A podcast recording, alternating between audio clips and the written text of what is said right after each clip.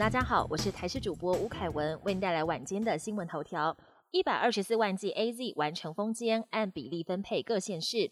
日本捐赠的一百二十四万剂 A Z 疫苗，食药署在今天完成封监检验，预计明天就会拨送到各县市。但光是第一到第六类的人数就多达两百六十七点五万人，无法达到百分之百接种。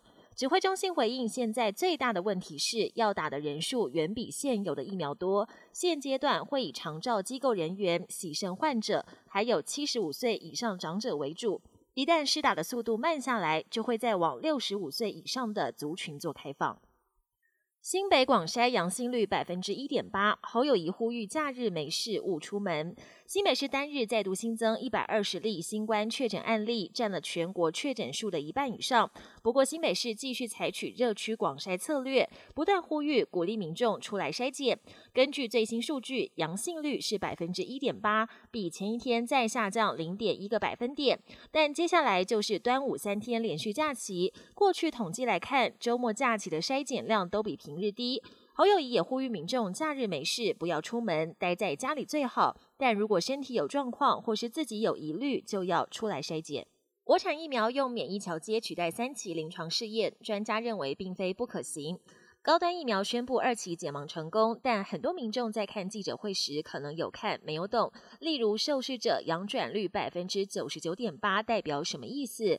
专家解释，阳转率代表受试者在施打疫苗后体内可以测得抗体的比例，而中和抗体效价则是可以病毒感染的抗体数值。另外，国产疫苗现在打算用免疫桥接取代第三期临床试验，并通过 EUA。专家表示，这就好比拿等同硕士学位的论文去报考博士班，不是不可以。国际焦点：德国实验先打 AZ 再打辉瑞，比两剂打同款疫苗还好。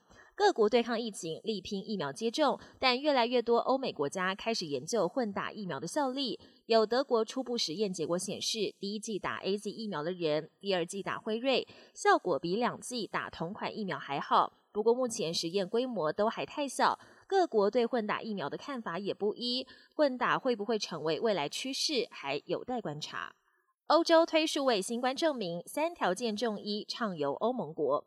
欧洲议会九号决议推出数位新冠证明，三项条件符合一项，民众就能在欧盟国家间畅行无阻。条件包括曾接种过欧盟许可的疫苗，前一天检测呈阴性，或是已经染疫痊愈。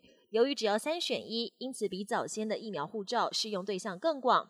不过，欧洲各国规范依旧乱糟糟。德国又推出自家的疫苗护照，法国则采行红绿灯制度，开放国境给低风险的绿灯国家。美国邮轮刚复航，传游客确诊，地方政府炮轰中央。随着美国疫情趋缓，沉寂一年多的旅游业逐步恢复营运，但没想到皇家加勒比集团旗下的邮轮“精英千禧号”才刚复航，就传出两名登船前都有接种疫苗的游客无症状确诊。邮轮业应不应该寄出疫苗护照的防疫政策，也让佛州跟德州炮打中央，闹得不可开交。本节新闻由台视新闻制作，感谢您的收听。更多内容请锁定台视各界新闻与台视新闻 YouTube 频道。